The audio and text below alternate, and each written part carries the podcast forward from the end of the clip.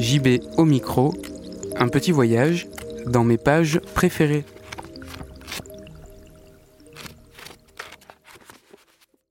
Dans la rue, les gamins écoutaient la radio. Fats Domino, Sam Cooke, les Coasters, les Drifters et tout ce foutu rhythm blues crade à souhait.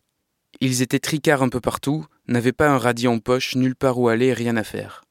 Aussi, lorsqu'un type un peu plus futé que la moyenne se procura deux enceintes et une pile de 45 tours et qu'il se mit à tourner dans tout West Kingston et dans les montagnes environnantes en organisant des fêtes au fond des cours et des jardins, l'engouement fut immédiat.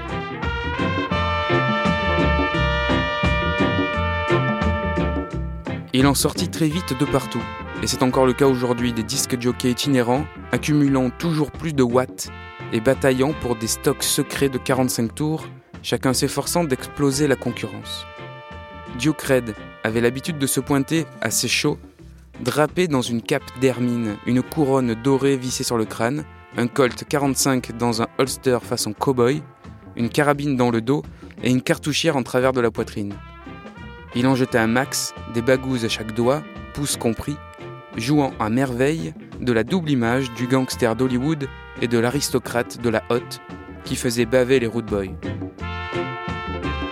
Il se faisait porter jusqu'à ses platines au travers de la mêlée, et là, il envoyait le dernier Lyot Price ou une rareté de Joe Turner. Et tandis que la galette tournait, Duke s'emparait du crachoir et se mettait à lancer des Whack it up, whack it up, good God, jump, check leg, et ainsi de suite pour chauffer l'atmosphère. Ça cognait sec. Rapidement, quelques cadors émergèrent de la mêlée Duke Red, Prince Buster, Sir Coxon, ainsi que tout un tas de stars d'un jour, elles aussi affublées de titres ronflants, King, Count, Pop ou d'autres trucs dans ce goût-là. Tout ce petit monde se retrouva lancé dans une course folle au watt et au volt, jusqu'à ce que la basse soit si puissante qu'on puisse l'entendre sous l'eau, et ils envoyaient autant de pure réverb que le corps humain pouvait en encaisser sans battre en retraite ou se disloquer. Ensuite, c'était à qui avait la meilleure sélection. C'est dans ce contexte, au début des années 60, alors que la guerre des sound systems atteignait son apogée, que l'industrie du disque prit son essor.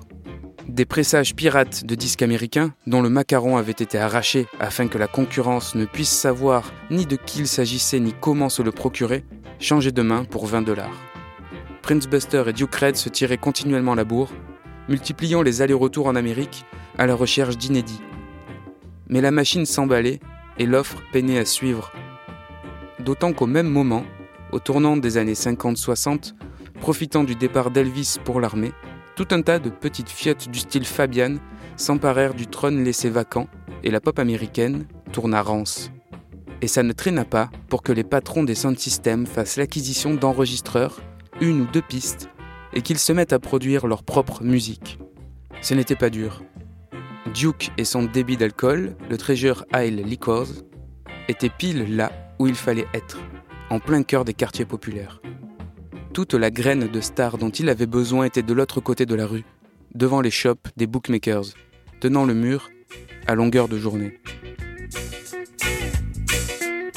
Babylon on the Adrian Root, Michael Thomas.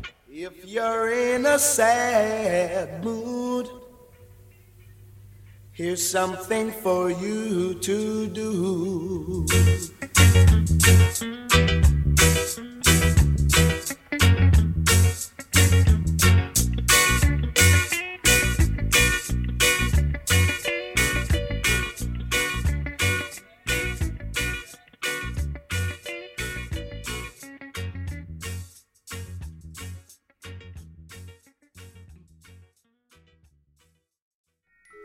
À la maison. Parce que la radio nous réunit, en ces temps d'éloignement des êtres, On sort les micros des placards et on s'écoute.